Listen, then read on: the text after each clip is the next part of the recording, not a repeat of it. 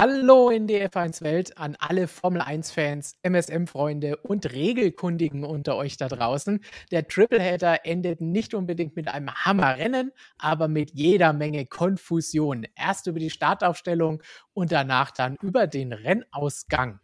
Über letzteres müssen wir heute definitiv jetzt gemeinsam mit euch sprechen und zwar mit Flo und Tom. Servus. Servus, Servus. Freunde.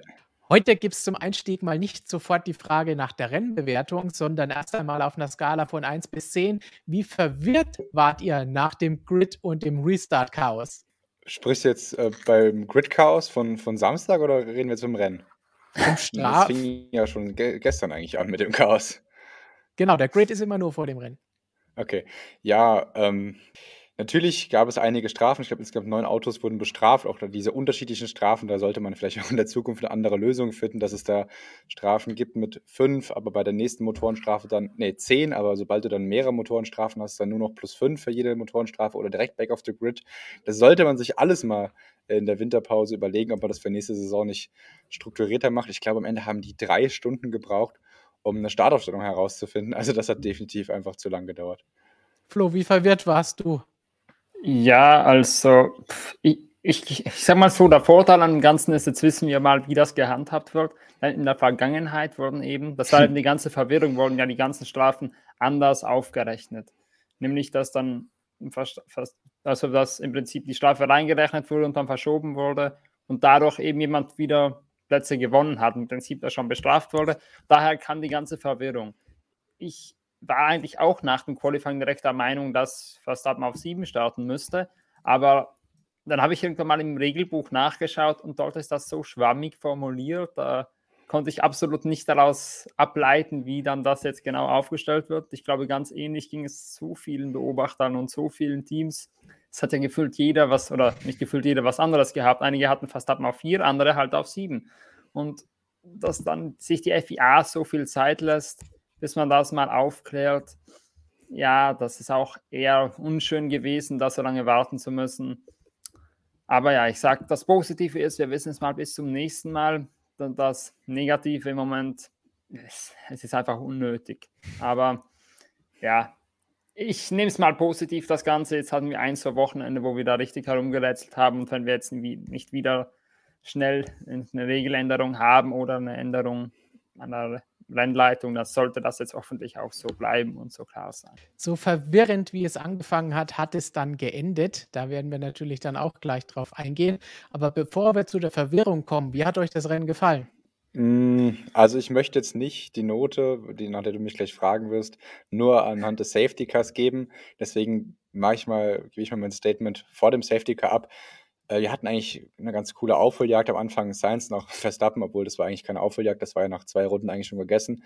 Vor allem die Science-Überholmanöver dann, Kurve 1 mal wieder, hat mir eigentlich gut gefallen. Auch der Vries hatte ich sehr viel Spaß daran, dem zuzugucken, auch Ricardo. Das fand ich jetzt alles nicht weltbewegend, aber war in Ordnung. Also ja, wir hatten auch einen ganz kleinen Kampf, zumindest an der Spitze zwischen Leclerc und Verstappen, nicht direkt, aber diese Taktikspielchen halt. Bis dato wäre es wahrscheinlich eine 3 für mich gewesen. Aber dann halt dieses Safety-Car-Ding, deswegen kann ich nicht, ich kann nicht besser als eine 4 gehen, meiner Meinung nach. Aber ganz wichtig, auch so mal zum Nachdenken, was hättet ihr denn gemacht, wenn Leclerc dann, also wenn es doch weitergegangen wäre und Leclerc wäre an Max vorbeigegangen? Da hätten wir doch auch eine schlechte Note gegeben. Insofern war das so ein bisschen, ja, Pest oder Cholera. Also beides wäre dann irgendwie doof gewesen. Ja, also ich bin, was die Note angeht, so auf deiner Linie. Ich schwanke da zwischen drei und vier. Ich glaube, das habe ich schon beim letzten Rennen gesagt in Sandford, aber heute ist es wirklich so. Es ist so weder Fisch noch Fleisch gewesen, das ganze Rennen. Am Anfang war es natürlich interessant zu sehen, wie schnell Verstappen da durchkommt, aber Verstappen hat mal wieder die üblichen Verstappen-Sachen gemacht, hat sich durchgerangelt, innerhalb von wenigen Runden ist er auf Platz 2 gekommen. Das war von ihm eine fabelhafte Leistung, was aber blöderweise das Rennen dann ein bisschen langweilig gemacht hat.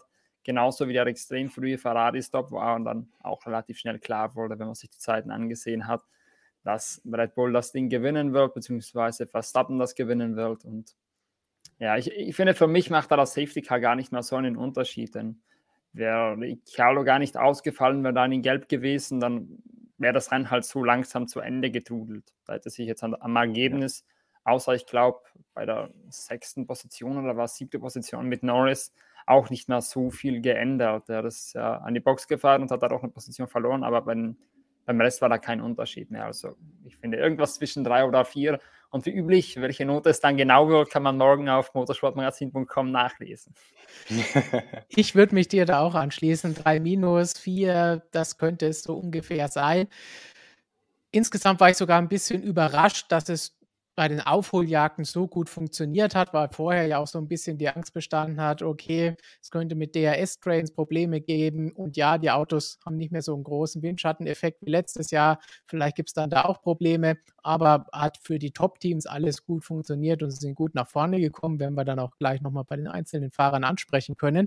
So gesehen war es okay. Es war halt ein typisches Rennen, bei dem bis zum Schluss nichts Spannendes Außergewöhnliches, Überragendes passiert ist, sondern ein ganz normales Rennen, die es auch mal geben muss.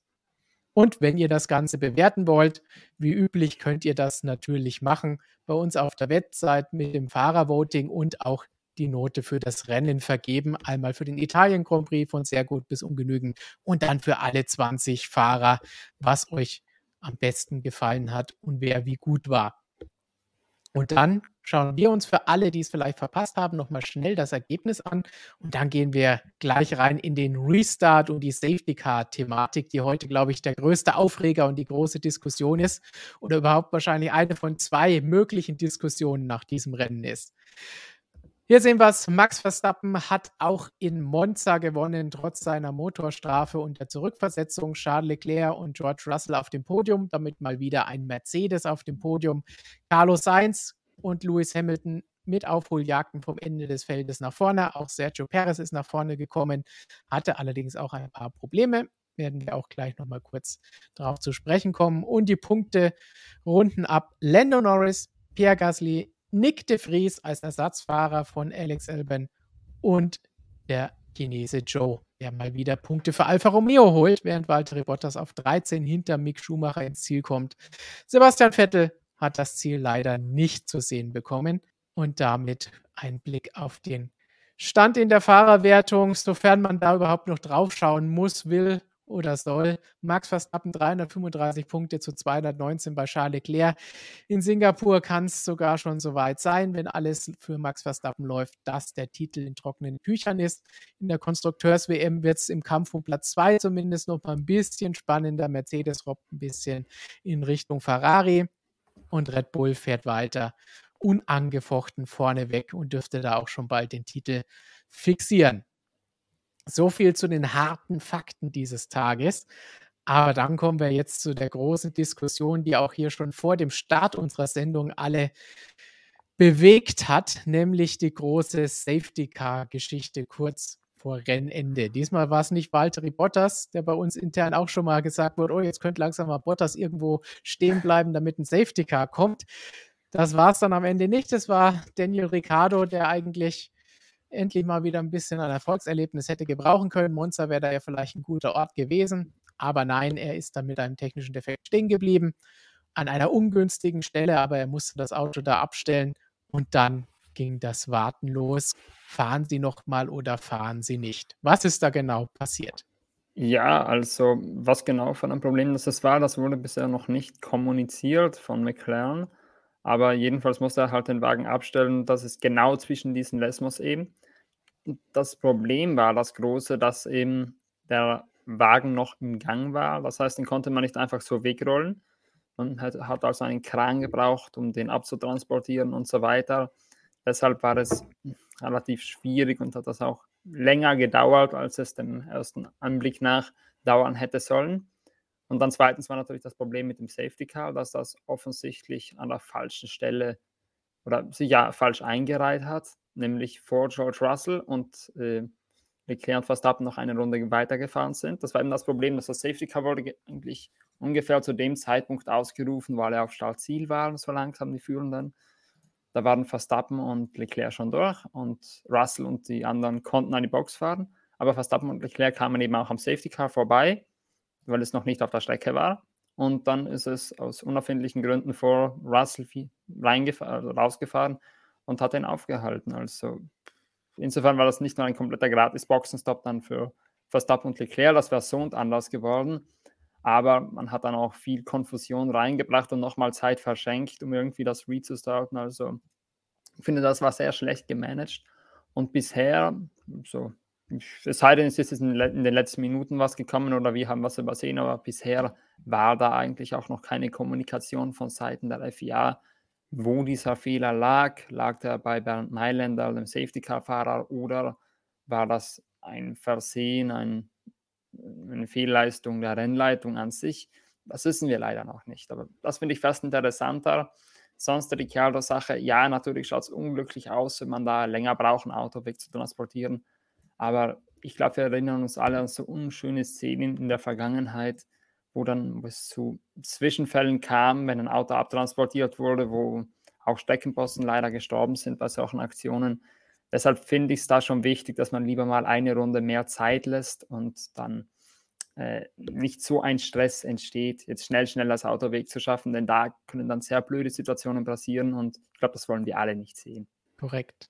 Ja, es war ja auch so, was mich im ersten Moment hat es mich überrascht, aber irgendwo war es dann auch logisch, äh, wenn man sich dann die Aussagen anschaut von, von Max, also Verstappen und Horner, die selber damit so gesagt haben, ja, also eigentlich gingen wir davon aus, dass wir weiterfahren und dann hat Horner, glaube ich, gesagt, ich war persönlich enttäuscht, dass wir nicht weiterfahren konnten. Das sagt man sich natürlich leicht, wenn man den Sieg eben bekommen hat. Also da kann man sich natürlich dann auch danach gern sportlich zeigen. Hätte, wäre es dann weitergegangen und hätte den Sieg noch verloren, hätte er sich sicherlich anders geäußert. Aber ja, ich glaube, jeder von uns ging eigentlich davon aus, gut, die werden jetzt noch ein, zwei Runden fahren.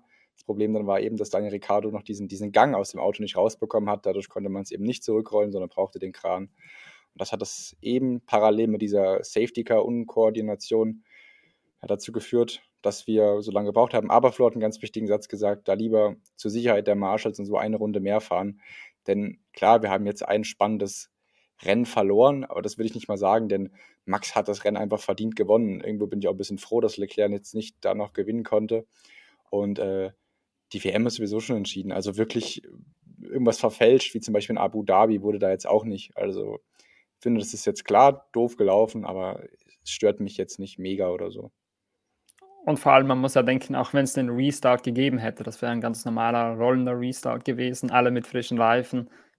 Ich glaube, da wäre auch nicht mehr viel passiert, wenn da noch eine Runde gefahren wird. Verstappen kontrolliert den Restart. Da kann man den normal nicht das Wasser abkochen. Vielleicht weiter hinten gibt es noch eine Attacke, aber an der Spitze ändert sich dann auch nicht so viel.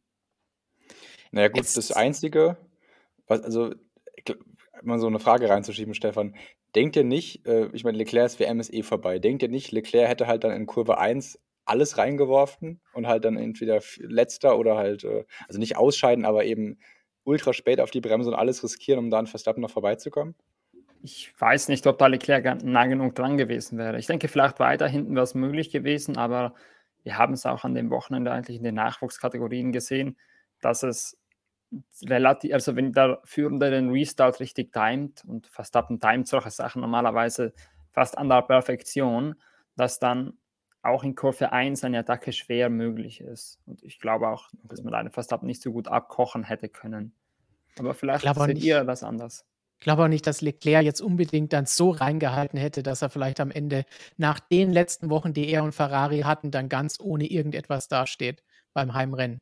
Das wäre auch, glaube ich, nicht ideal gewesen. Dann hätte es auch nur noch mehr auf den Deckel gegeben. Und zwar für ihn. Jetzt ist es vielleicht eher das Team. Aber was, was halt dumm ausgesehen hat bei der ganzen Sache, ist eben einmal vor Russell das Safety Car rausgekommen. Dann einige durften sich überrunden oder zurückrunden, andere nicht. Was wir ja kennen, diese ganze Thematik, weil sie dann gemerkt haben, okay, das wird vielleicht eh nichts mehr werden, wir können nicht mehr starten. Man hätte mal die wenigstens durchfahren lassen, weil so sieht es halt alles ein bisschen dumm aus, das Ganze. Und dass es lange gedauert hat, denke ich, schließe mich ganz klar Tom und Flo an. Sicherheit geht vor bei der ganzen Geschichte. Und wenn wir uns anschauen, was Tote Wolf gesagt hat, ist logisch, dass er gemeint hat, man hat sich an die Regeln gehalten, genauso muss das Ganze sein, das ist richtig. Nach dem Finale in Abu Dhabi konnte er schlecht jetzt irgendetwas anderes sagen. Aber womit er recht hat, ist, sie haben sich jetzt tatsächlich an die Regeln gehalten. Und er hat aber auch eingeräumt, wenn man etwas anderes haben möchte, dann muss man eben die Regeln entsprechend ändern und dann sind das die Regeln und dann kann man sich auch daran halten. Aber man kann nicht einfach irgendetwas reinpressen in etwas, das nicht so geregelt ist. Und dem würde ich jetzt einfach mal auch so zustimmen. Und das kommt dann jetzt wahrscheinlich zu dem großen Diskussionspunkt, den wir bei der ganzen Sache haben. Nämlich, müsste man die Regeln da ändern, dass man einerseits sagt, okay, wir wollen immer, dass über die Ziellinie geraced wird, dass mindestens noch eine Runde Racing ist. Würde bedeuten, man müsste die Regeln vielleicht so ändern, dass man, wenn ein Safety Car notwendig wird in fünf bis zehn Runden vor Schluss, dann immer eine rote Flagge macht, anhält und danach stehend neu startet. Würdet ihr das sinnvoll erachten? Würdet ihr sagen, so ein spannendes Finale, das ist mir wichtiger oder wäre das dann nicht auch künstlich? Also, also aus der Sicht des. Oder Flo, fang gern an. Ich muss nur sagen, als äh, regelmäßiger NASCAR-Zuschauer kann ich sagen, das ist auch keine sonderlich schöne Lösung, denn der NASCAR gibt es ja so eine ähnliche Regelung. Da ist, wenn vor, also nicht auf der letzten Runde, aber wenn auf der vorletzten Runde oder früher noch ein Safety Car ist und dann das Rennen theoretisch unter Safety Car zu Ende gehen würde, dann geht das einfach nicht zum Ende, sondern es wird fortgeführt und es kommt ein Sprint von mindestens zwei Runden zum Schluss immer noch raus. So zwei Runden unter Grün gibt es am Ende immer noch. Das ist das sogenannte Green-White Checkered. Und da, wenn ich mich zurück erinnere, gab es schon sehr viele einerseits unglückliche Rennentscheidungen, so künstlich herbeigeführte Rennergebnisse oder einfach nur so klassische Shitshows, wie ich sie mal frei heraus nenne, wo dann irgendwie Restart war, beim Restart kracht es wieder, dann gibt es wieder halt diese nächste, äh, nächste Green White Check halt ein paar Runden später und dann gibt es drei, vier Anläufe und irgendwann fahren die mal endlich die zwei Runden und dann ist das Rennen vorbei. Das ist auch nicht schön. Ich finde das auch extrem künstlich und das stört mich schon in der NASCAR regelmäßig. In der Formel 1 brauche ich das erst recht nicht. Wobei ich wieder sagen muss, das Gegenteil ist ja auch nicht schön, auch wenn sich das Ergebnis jetzt nicht mehr künstlich ändert wenn die da Ewigkeiten zuwarten, vielleicht 15, 20 Minuten, vielleicht muss auch noch irgendwas repariert werden, weil halt echt was zu Bruch gegangen ist, deshalb auch rote Flagge. Wenn man dann so lange noch zuwartet und dann noch schnell einen Restart macht, es sich nichts ändert und dann nach fünf, Minuten das Rennen wieder vorbei ist, dann ist das doch nochmal eine Spur dümmer. Wieso schaue ich mir dann das Ganze überhaupt an? Also ich glaube, kurzfristig mag das wie eine schöne Alternative klingen, aber langfristig ist das dann schon ein sehr arger Eingriff in den Sport und würde genauso für Kritik sorgen oder viel mehr noch für Kritik sorgen als das jetzt. Es würde vielleicht einmal interessant, ja. aber spätestens beim zweiten Mal wird es alle nerven. Ich finde, damit hast du den Nagel ziemlich gut auf den Kopf getroffen. Also das wäre auch ungefähr das gewesen, was ich jetzt gesagt hätte. Ähm, wenn nämlich ein Fahrer weit vorne liegt, der wird dann durch seinen Sieg beraubt, dann ist natürlich das Geschrei groß, Abu Dhabi. Wenn dann aber ein, ein Fahrer von hinten kommt, der eigentlich kurz darauf ist, die Eins zu überholen und dann zerstört ihm das Safety Car das eben und er, sie fahren mit dem Safety Car über die Ziellinie. Dann finde ich, das ist nicht ganz so schlimm, weil er war eben nur Zweiter. Äh, natürlich ist das doof für ihn, aber in dem Fall hat er es ja auch vorher nicht geschafft, auf die Eins zu kommen. Das finde ich dann einfach vertretbarer. Und ähm, dieses zwanghafte Show draus machen, ich glaube, wie du sagst, das wäre ein, zweimal bestimmt cool, aber langfristig, glaube ich, machst du sich da ein bisschen lächerlich. Es kommt halt auch wieder um die, auf die Umstände an, in welcher Situation. Sind es noch zwei Runden, sind es noch zehn Runden? Was würde man danach noch sehen? Lässt sich so allgemein wahrscheinlich nicht sagen. Und vor allem, ja, wenn man okay. zurückdenkt, wir hatten ja sowas ähnliches schon mal, nämlich in Aserbaidschan 2021. Da war das auch so. Ich meine, viel, viele haben es gefeiert, weil sie gesagt haben, ja, toll war nochmal Action.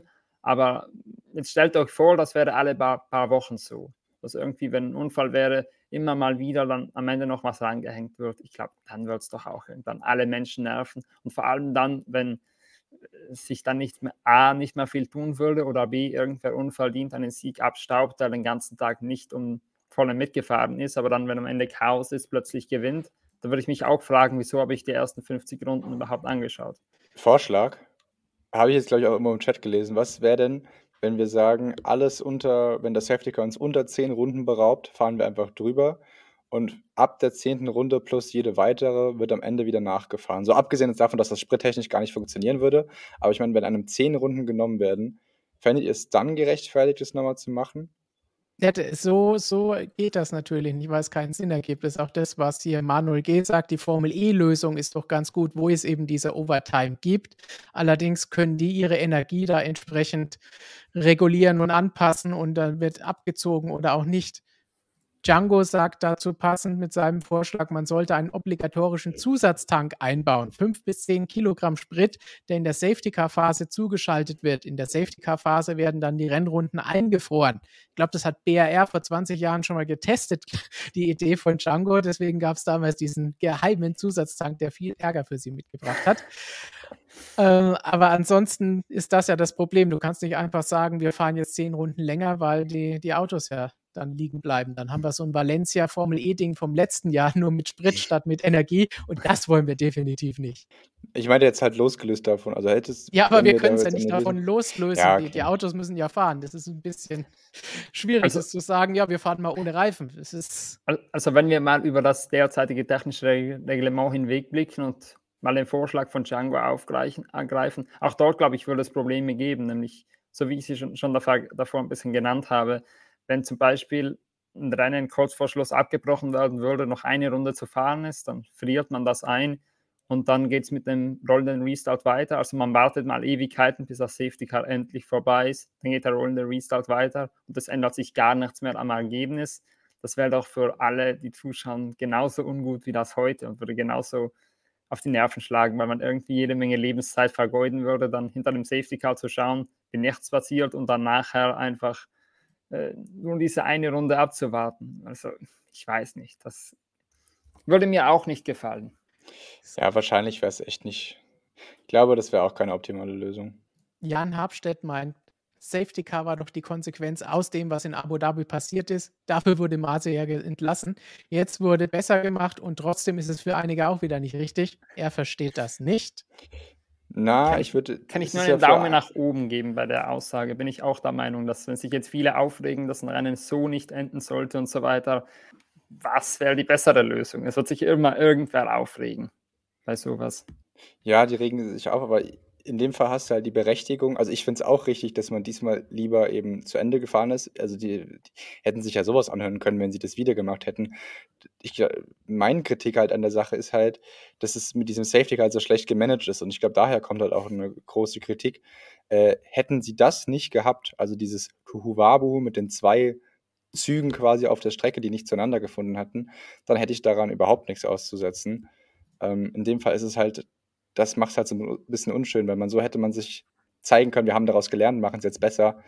Aber leider hat diese Umsetzung da so ein bisschen so einen faden Beigeschmack mitgegeben. Es war halt, weil es ein bisschen komisch ausgesehen hat. Wie gesagt, manche durften sich überrunden, manche nicht. Dann hat es lang gedauert, bis das Safety Car rausgekommen ist, lang gedauert, bis das Auto abgeschleppt war. Aber das passiert halt manchmal. Und manche Rennen werden eben hinter dem Safety Car beendet. Das war schon immer so. Weiß nicht, ob man deswegen jetzt extra rote Flagge und solche Sachen einführen sollte. Und muss auch bedenken, Baku, was Flo eben angesprochen hat, damals wurde auch kritisiert, oh, nur für die Show wurde das Ganze gemacht. Das ist auch, auch alles blöd. Das heißt, am Ende ist es wie üblich, am Ende jeder, der eine sagt so, der andere so und die Formel 1, die was entschieden hat, sind eh immer die Deppen. Ganz genau. Das heißt, man kann es wahrscheinlich nicht richtig machen nicht richtig machen. Das führt uns vielleicht zu Ferrari und der Strategie. Was meint ihr? Also ich bin ein bisschen zwiegespalten, was das Ganze angeht. Ich, einerseits habe ich es auch noch so ganz verstanden, warum man ihn so früh reinholt und dann eben die Mediums drauf macht, anstatt dass man A, entweder die Harz draufsteckt oder B, eben auf der Strecke bleibt und sich darauf verlässt, dass man durch die mh, hm, durch einen besseren Highspeed die Track Position noch irgendwie halten kann und dadurch vielleicht den Sieg gegen Verstappen verteidigen kann. So habe ich es nicht ganz verstanden, aber ich glaube im Endeffekt, dass Ferrari, egal welche Strategie sie gewählt hätten, hinter Verstappen gelegen hätten. Denn wenn man sich anschaut, die, den Reifenunterschied, also immer wenn Leclerc einen frischen Reifen drauf hatte und Verstappen einen älteren, waren die Rundenzeiten nicht so arg auseinander. Da waren es vielleicht zwei, drei Zehntel, die Leclerc schneller war. Und auf der anderen Seite, wenn Verstappen mal frische Reifen oben hatte und Leclerc alte, dann ist er dem richtig um die Ohren gefahren, so eine Sekunde. Und mehr, also es wäre extrem schwer geworden, da irgendwie noch was auszurichten für Ferrari. Aber man hätte eben das aus ihrer Warte schon mal so sehen können und sagen können, okay, wir haben den Topspeed, das ist unsere Stärke an dem Wochenende und die hilft dir halt echt nur was, wenn du die Track Position hast oder äh, wenn du die irgendwie holen kannst. Also sprich, äh, der Topspeed nutzt, bringt dir nur irgendwas auf der Strecke. Strategisch bringt dir ja nichts.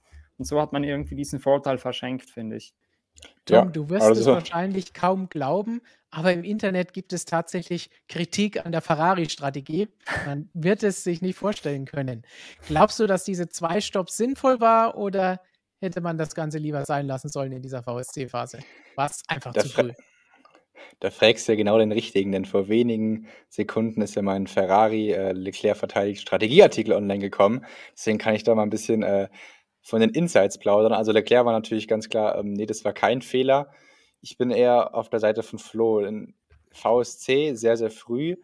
Dann meiner Meinung nach gehst du halt als Erster nicht rein, sondern nur als Zweiter, um halt zu kontern, beziehungsweise was anderes zu machen. Und vor allem mit dem Wissen, dass wir endlich mal den Topspeed-Vorteil haben. Warum solltest du dann reingehen? Das habe ich dann schon nicht verstanden oder nicht verstanden. Ich fand es halt äh, etwas gewagt. Ich kann es schon verstehen, aber ich fand es etwas gewagt.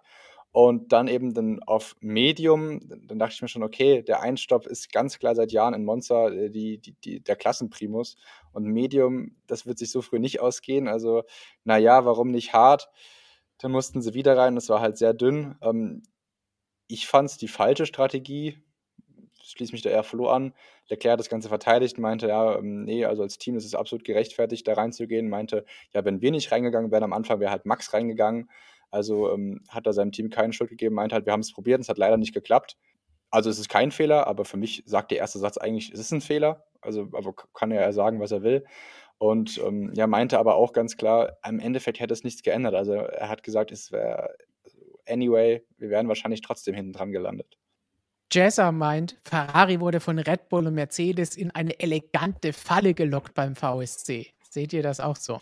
Ähm, äh, hätte ich jetzt, ich muss jetzt gerade überlegen, ob die sich irgendwie bereit gemacht haben, einen, als ob sie einen Boxenstopp machen würden oder so, Red Bull und Mercedes, da bin ich mir jetzt unsicher. Aber man muss ja. natürlich auch sagen, und das hat auch äh, Christian Horner nach dem Rennen gesagt, wenn Ferrari nicht reingefahren wäre, dann hätten sie sich äh, sehr wohl überlegt, stark überlegt, ob sie an die Box fahren, damit sie eben auf einer anderen Strategie sind. Also ich weiß nicht, ob man das jetzt als Falle äh, bezeichnen kann, aber es ist halt häufig so, dass der Erste nun mal das Problem hat, dass das Zweite, der hinten nachfährt, immer genau die andere Strategie fahren kann, im Zweifel. Also äh, ich weiß nicht, ob es eine Falle ist, aber Ferrari hat definitiv auch daran gedacht, dass Red Bull bittet, wenn sie da jetzt nicht reinfahren.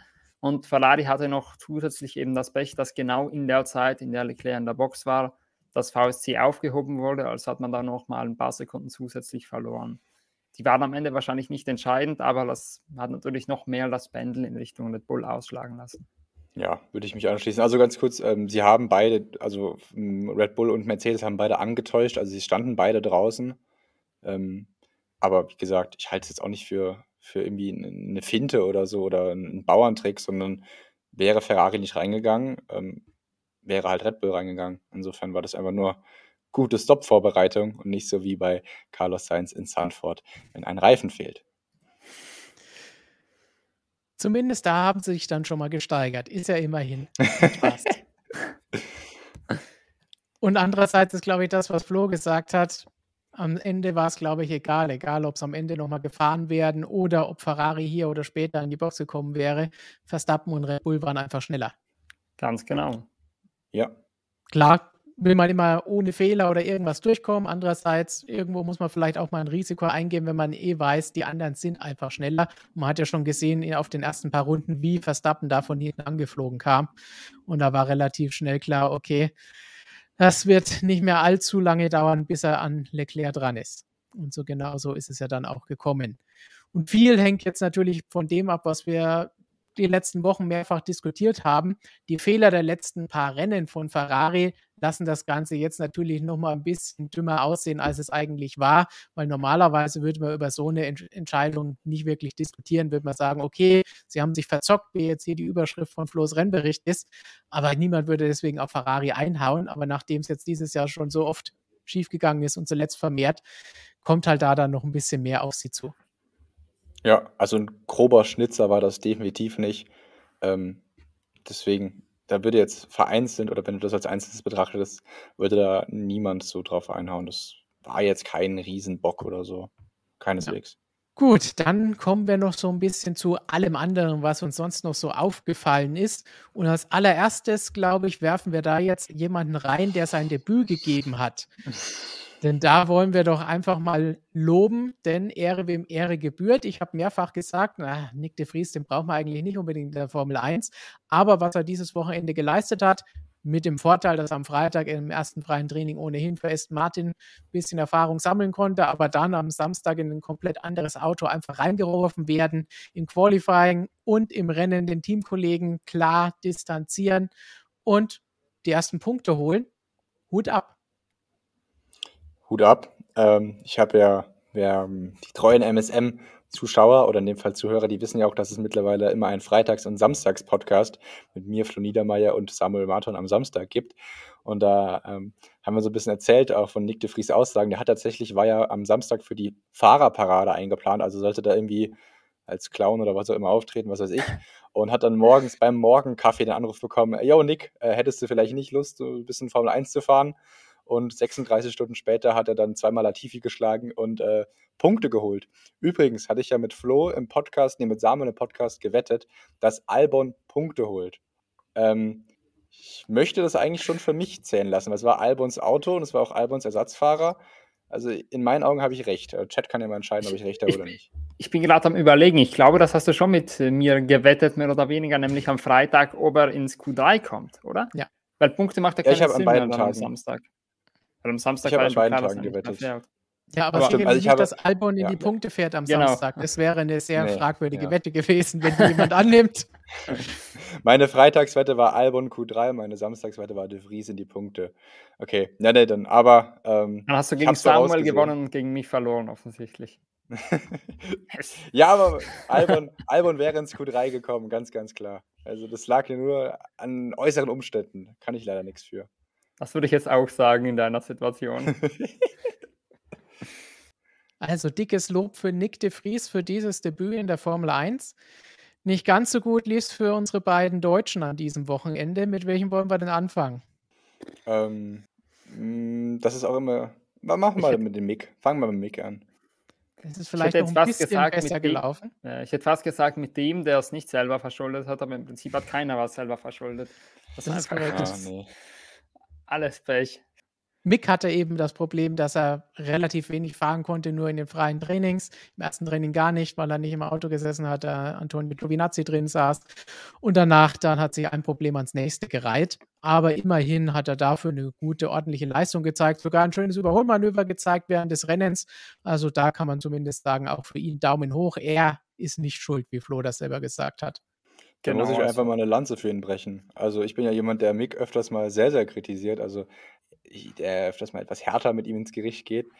Ähm, aber das fand ich jetzt wirklich beeindruckend. Also damit habe ich überhaupt nicht gerechnet. Ich glaube auch, dass das wieder eine Wette von mir im Podcast war. Mick wird schneller als Magnussen sein. Aber ich weiß es gerade gar nicht genau. Auf jeden Fall ähm, war das echt beachtlich. Also er hat ja im samstags im Interview gesagt, er hatte keinen Long Run Simulation, also er ist keinen Long Run gefahren. Er ist nur ein paar Qualif also im Training nur Qualifying Simulationen gefahren. Das heißt, er hatte gar keinen Plan, wie sich das Auto anfühlt und er war also Flo wird die Zeit etwas besser im Kopf haben, der ist mehr so der Zahnfuchs, aber ich glaube äh, teilweise wirklich eine halbe Sekunde bis drei Zehntel schneller als Magnus und der ja Zeit hatte. Das war ich fand das richtig beeindruckend und das habe ich ihm auch absolut nicht zugetraut. Und genau an dem Wochenende, wo Gene Haas eben beim Rennen dabei ist, um sich anzuschauen, mit welchem Fahrer nächstes Jahr Gespräche, also in den nächsten Wochen Gespräche geführt werden, äh, so, also wirklich so die Kohlen aus dem Feuer zu holen, nach also schlechter, du kannst ja nicht mehr mit dem Rücken zur Wand stehen als Mick Schumacher und dann so einen auszupacken, also Hut ab, hätte ich ihm nicht zugetraut. Und Magnussen wieder mal nicht mit besonders viel Ruhm bekleckert, muss man auch dazu sagen. Ja. Ja, also dem kann ich eigentlich nichts mehr hinzufügen. Da habt ihr, ihr zwei mir schon alles abgenommen von Nick. Dafür bekommst du Sepp. Ah, okay. Ja. Mit einem schönen Bild hier. War ja auch, also das Bild erinnert mich irgendwie so Ende ah. 60er Jahre, würde ich sagen. Mit den Farben noch dazu, das hat schon. Ja, genau. Das, da hat ein richtiges alles. Thema. Oh Aber nein, kommen wir mal zum Sportlichen von Sepp. Also, Qualifying muss man sagen, da hat das natürlich jetzt nicht so speziell ausgesehen, Platz 17, aber das war eigentlich vollkommen okay. denn er hat Stroll geschlagen und das, obwohl er, das muss man auch mal in Betracht ziehen, keinen Windschatten hatte. Er ist halt beim Zug vorne weggefahren und hat alle hinten nachgezogen, hatte trotzdem noch Stroll zu schlagen. Das war eine blitzsaubere Runde im Qualifying. Nur Aston Martin war halt gelinde gesagt Schrott an diesem Wochenende. Also das Auto, ich weiß nicht, wie man mit einem so kleinen Flügel so viel äh, äh, Drag, also so viel äh, Luftwiderstand erzeugen kann. Dieses technische Phänomen habe ich noch nie erkannt. Keine Ahnung, wie das möglich ist. Also, das, also ganz ehrlich, Haas war an dem Wochenende vielleicht die schlechteste Kraft und davor knapp Aston Martin. Das war beides, ja, weiß ich, kann man gar nichts mehr dazu sagen. Dann auch noch kam natürlich die Technik dazu. Offensichtlich war es bei Sepp ein Motorproblem, also ein, ich glaube, IRS ist rausgekommen, war es dann letztendlich, dass ihn das Rennen gekostet hat. Stroll auch ausgerollt. Ich glaube, an so einem Wochenende, da überlegt er sich schon, warum man nicht schon zur Sommerpause aufgehört hat. Boah. Aber hast du, habt ihr sein Interview gehört? Das war, es war ihm ja einfach egal. Also, er wurde ja gestern nach dem Qualifying so gefragt, so mal grob ins Deutsche übersetzt: „Ja, Sebastian, ähm, das ist schon wieder bis im Q1 raus. Ähm, so möchte man doch seine Karriere nicht zu Ende bringen. Wie fühlt sich das an, in der letzten Saison immer nur im Q1 rauszufliegen?“ Dann sagt er: „Ja, guten Morgen wird die Sonne auch wieder aufgehen.“ Und dann wurde die nächste Frage irgendwie: „Ja, ähm, nach dem Abu Dhabi-Rennen wirst du dann nicht sehr traurig sein, dass es die letzte Saison so schlecht verlief?“ Meinte er: „Ja gut, ich werde am Montagmorgen nach Abu Dhabi ganz normal aufstehen wie sonst auch und grinst dann erstmal und lacht. Also das, war, das wirkt wirklich lustlos, als wäre es ihm halt egal. Das ist eigentlich ein bisschen schade. Ja, die Frage ist halt ein bisschen immer, ob das wirklich diese Lustlosigkeit schon vorherrscht oder ob er das nicht auch ein bisschen überspielt, ein bisschen mit Galgenhumor nimmt. Ja. Denn den hat er ja schon ja, in der gut. Vergangenheit hier und da mal bewiesen. Also und dass, wenn ihn ein Thema wirklich brennend interessiert, dass er dann auch noch gut austeilen kann, hat er ja auch heute bewiesen, als er gegen das Flyover sich aufgeregt hat. Wahrscheinlich mehr als über seinen Ausfall. Ja, das finde ich irgendwie traurig für einen Rennfahrer. So am Lande bemerkt, wenn der sich mehr darüber aufregt, was so rund ums Rennen passiert ist, auch wenn man das durchaus kritisieren kann, dieses Flyover. Eigentlich war ich mal der Meinung, da gab es irgendein Verbot mal, dass man da keine Vor der Saison gab darf. es das, aber ich glaube nur für aber Militärflugzeuge oder sowas. Ja, genau, stimmt. Da ist, genau, da ist genau die Krux an der Sache. Aber mm, es sollte vielleicht das. Na, es zeigt so eigentlich ganz genau, in welcher Situation Vettel sich befindet. Er hat aufgehört und das aus guten Gründen. Und jetzt zieht er halt das Jahr noch durch, weil er einen Vertrag erfüllen will und vielleicht auch noch ein bisschen mit dem Ganzen abschließen will. Aber eigentlich sehnt er schon ein bisschen den Ruhestand herbei. Weil ich muss aber sagen, auch eine Frage an den Chat, so an alle, ähm, die Frisur samt Bart mit dem, mit dem Band von Vettel besser oder schlechter als vorher? Für mich ganz klar besser. Was sagt ihr? Den Bart braucht es eigentlich nicht unbedingt. Na, was? Das, also, ich, ich, ich finde es, also ich finde, es geht voll klar. Was auch immer, ja, das ob cool, das jetzt ne? immer positiv oder negativ das gemeint ist. ist. Also, ich, ich, bin vielleicht Einfach nicht top. so der der Langhaar-Fetischist. Äh, vor allem, wenn, es, wenn man über Männer redet. Also, mir gefällt es nicht, aber da kann jeder seine eigene Meinung darüber haben. Und wenn wir zu den Flyovers zurückgehen, Flo, wir wissen ja, selbst in Spielberg gab es ja solche ähnlichen Geschichten mit Fallschirmspringern und unserem geliebten Jetbus.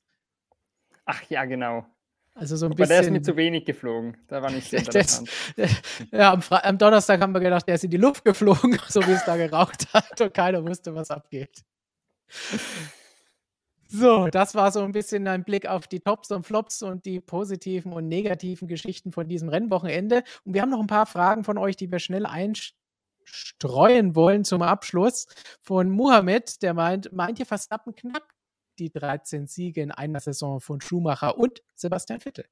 Muss jetzt Der überlegen. Doktor hat das schon prophezeit, dass sie das angreifen wollen jetzt. Warte mal, wie viele Rennen haben wir jetzt noch? Fünf oder sechs? Sechs. Sechs. Sechs. sechs. Okay. auch noch zwei. Zwei Siege. Also ein, ja. einstellen auf jeden Fall. Im Moment in der Form, wie Verstappen ist, würde ich sagen, ja, er knackt die. Das ist halt nur die Frage, also da, da, da finde ich, brauchen wir gar nicht darüber zu diskutieren. Ich glaube, das wird also meiner Meinung nach safe passieren. Ob er halt die neun Siege in a row noch schafft, das ist für mich fast die brisantere Frage. Aktuell hat er fünf? Vier? Fünf? Fünf? Fünf. Oder? Fünf. Sechs Rennen, vier Siege. Das ist fast, das ist vielleicht eher eine Challenge für Verstappen in der aktuellen Form.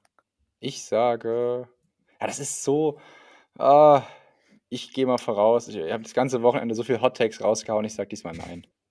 Ach, da kann ich dir auch nicht widersprechen. Ich würde auch sagen, irgendwann verliert er mal wieder eines. Vor allem, wenn man sieht, Stanford war ja echt knapp mit Mercedes. Ja. Irgendwann wird mal wieder eine Niederlage. Ferrari ist auch wieder besser. Ja, aber ich, ja okay, nein. Was ist jetzt die, die Frage? Die 13, ich glaube, die knackt er, ja, aber ja. die 9 ja. in a row, Nein. da glaube ich, irgendwo, irgendwo schlupft da mal einer rein, dass er das einen nicht gewinnt. Vielleicht da schon in Singapur.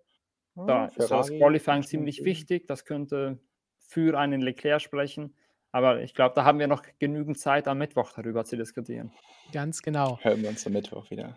Passend zu unserer De Vries-Aussage eben von Miranda die Frage, was sagt ihr zu De Vries und Latifi bezüglich ihrer Leistung an diesem Wochenende und ihrer Perspektive in der Formel 1? Also der eine hat keine Perspektive mehr, der andere hat jetzt eine etwas bessere Perspektive. Ihr könnt euch aussuchen, wer wer ist. Und in Klammern, warum ist Capito so cool? Ich beantworte die erste Frage, weil mir auf die zweite keine Antwort einfällt. Also, ich glaube, da hat Stefan schon gut angekündigt. Ich denke, Latifi wird am Ende dieses Jahres Geschichte sein. Denn länger kann sich das Williams nicht mehr antun. Man hat heute schon mal wieder gesehen, mhm. wie schlecht er eigentlich ist. Mit der neuen Wagengeneration kommt er noch viel schlechter zurecht als mit der alten. Also eigentlich gehört er nicht in die Formel 1. De Vries, das pfeifen so ein bisschen die Spatzen von den Dächern, wird aller Voraussicht nach ihr, sein, ihr, sein Nachfolger werden. Also ja, würde mal das prognostizieren. Die zweite Frage darf Tom beantworten. Wie, wie cool ist Jos Capito für dich? Ähm, das ist so ein bisschen der, der Christian Streich-Effekt. Das Ding ist halt einfach, Jos Capito ist halt einfach so sympathisch, charismatischer Typ. Und wenn du solchen Leuten halt eine Kamera gibst und halt ein bisschen Autorität, weil er halt ein Chef von einem Formel-1-Team ist, dann wirkt er natürlich direkt automatisch 10, 100 Stufen cooler und richtig kult. Also natürlich ist das immer mega sympathisch, wenn er da, ähm, wenn er bei Sky interviewt wird, noch so eine halbe äh, Minute lang den Fans ein schönes Wochenende, einen angenehmen Sonntag und genießt es und geht beim Wetter raus spazieren und ich wünsche euch noch was und einen guten Start in die neue Woche. Es ist schon immer, ich finde es ein sehr, sehr herzlicher Mensch, sehr, sehr warmer Typ. Äh, aber ist er jetzt, wir reden ja, ja, ist ein cooler Typ, aber ich würde jetzt auch nicht übertreiben. Gut, und zum Abschluss eine Frage von Menu.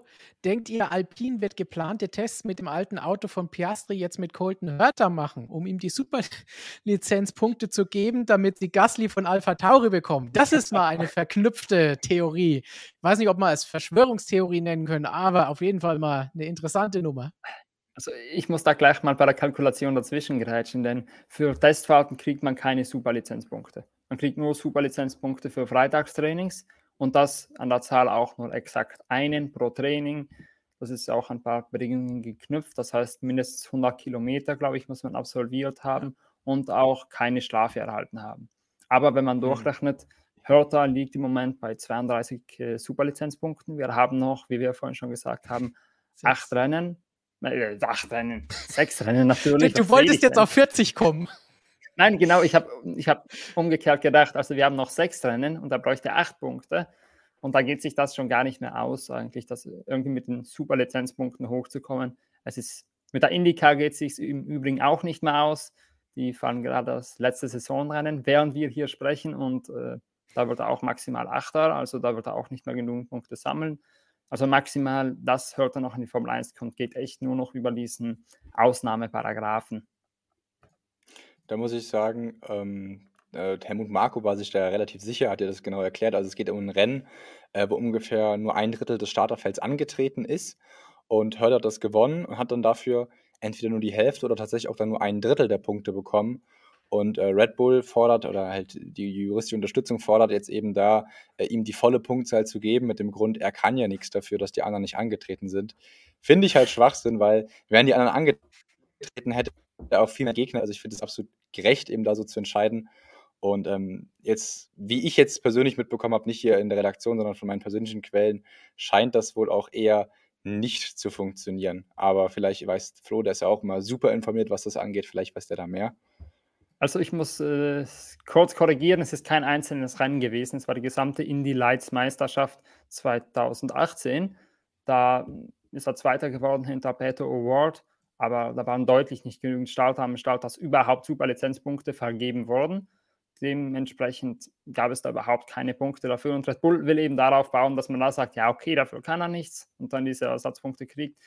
Ist insofern Blödsinn, weil die Indy Lights hatte auch in den Jahren zuvor nie ausreichend Starter und wenn man diese Ausnahmeregelung durchgehen lassen würde, dann würde man ein bisschen die Büchse der Pandora öffnen. Weil dann braucht man gar nicht mehr sagen, irgendwie, also irgendwelche Regeln angeben, dass es ja. weniger Punkte gibt, wenn nicht genügend Starter zusammenkommen wenn dann eher nachher einfach das über die Ausnahmeregelung umgehen könnte. Dann braucht es diese Regel nicht, dann braucht man nicht sagen, aber wenn es nicht genügend Starter genau. gibt, braucht man keine, gibt man keine Superlizenzpunkte.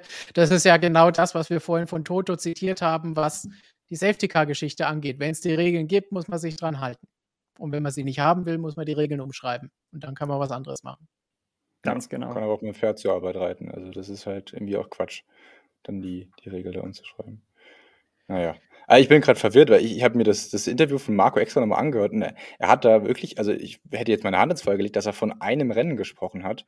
Du wirst es also, sicherlich besser wissen, Flo, aber. Also prinzipiell für ein Rennen gibt es ja keine Superlizenz. In dem Interview der, das, das einzige Rennen. Das verwundert Ja, aber das geht nicht. Es gibt, äh, wie schon Stefan gesagt hat, für ein Rennen gibt es keine Superlizenzpunkte. Einzige Ausnahme den Macau GP, aber da kriegt der Sieger fünf Superlizenzpunkte extra. Ansonsten gibt es für kein einziges Rennen einzelne Superlizenzpunkte ich glaube, was vielleicht Marco gemeint hat, war, dass bei dieser Regelung, wie viele Starter sind in einer, in einer Serie, zählt nicht, wie viele irgendwie in der Endliste aufscheinen, sondern wie viele beim Event mit den wenigsten Startern an den Start gingen.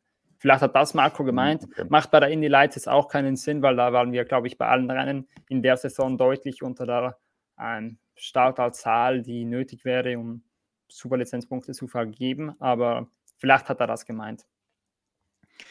Ja, gut, dann habe ich das, äh, bin ich verwundert, dass er das so komisch gesagt hat, aber insofern tut mir leid, dass ich da äh, Falschinformationen verbreitet habe. Kann auch mal einen Versprecher von ihm geben, das passiert bei solchen Interviews und Aussagen ja auch immer.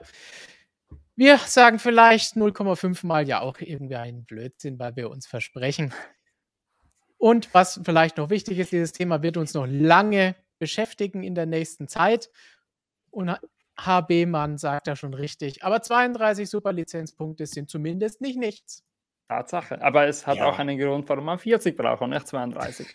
Korrekt. Weil ansonsten kann auch jemand sagen, 31 sind auch nicht nichts und 30 auch nicht. Und so können wir runterrechnen, bis dann jeder Formel 1 fahren darf. Also auch ich und Tom. Also insofern wäre ich ja dafür, dass man da ein bisschen Ausnahmen schafft. Man, man braucht glaube, gar keine Superlizenzpunkte.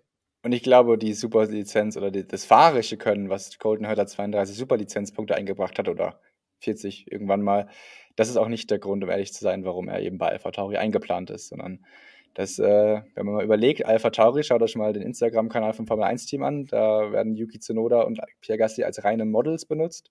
Großer amerikanischer Markt, nächstes Jahr drei Rennen in Amerika. Alpha Tauri ist eine reine Kleidermarke. Ich lehne mich mal aus dem Fenster und hau mal den Hottake raus. Würde das Team noch Toro Rosso heißen, wären sie nicht an Colton Hurter interessiert.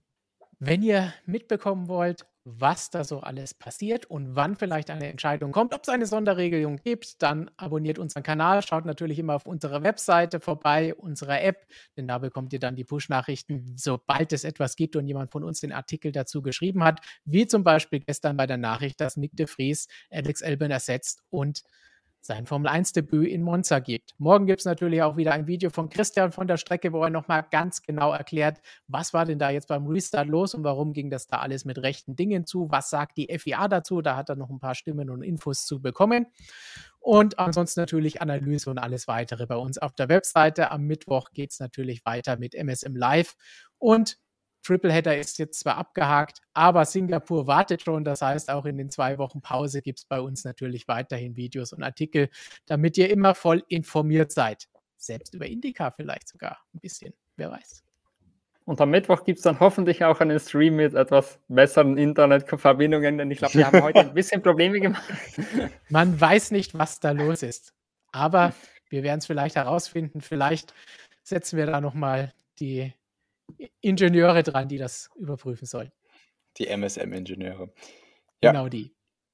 Ich verabschiede mich, glaube ich, auch für länger, denn ich bin ja jetzt im Urlaub. Ah ne, der Mittwochstream bin ich noch dabei und dann bin ich im Urlaub. Das heißt, wir verabschieden uns dann am Mittwoch nochmal gebührend. Dann bin ich auch mal ein paar Tage nicht in der Redaktion. Aber irgendjemand ist immer da, ihr werdet immer informiert. Und Flo lassen wir ihn nicht in Urlaub, der muss arbeiten. Der muss arbeiten. Genau, ja. also auch von meiner Seite viel Spaß in den nächsten freien Wochen in dieser zweiten Sommerpause sozusagen, wenn der Sommer langsam vorbei ist. Vielleicht Herbstpause, keine Ahnung. und dann wieder bis Singapur. Bis dahin, und weil es gerade heißt von ist doch egal, es sind drei Wochen Pause. Die dritte Woche ist ja quasi schon wieder die Woche vor dem Rennen in Singapur. Das heißt, das ist schon wieder volle Action hier bei uns. Das zählt nicht als Pause. Mein, ja, bei uns hat ja noch nicht mehr die Sommerpause als Pause gezählt, weil es keine Pause gab.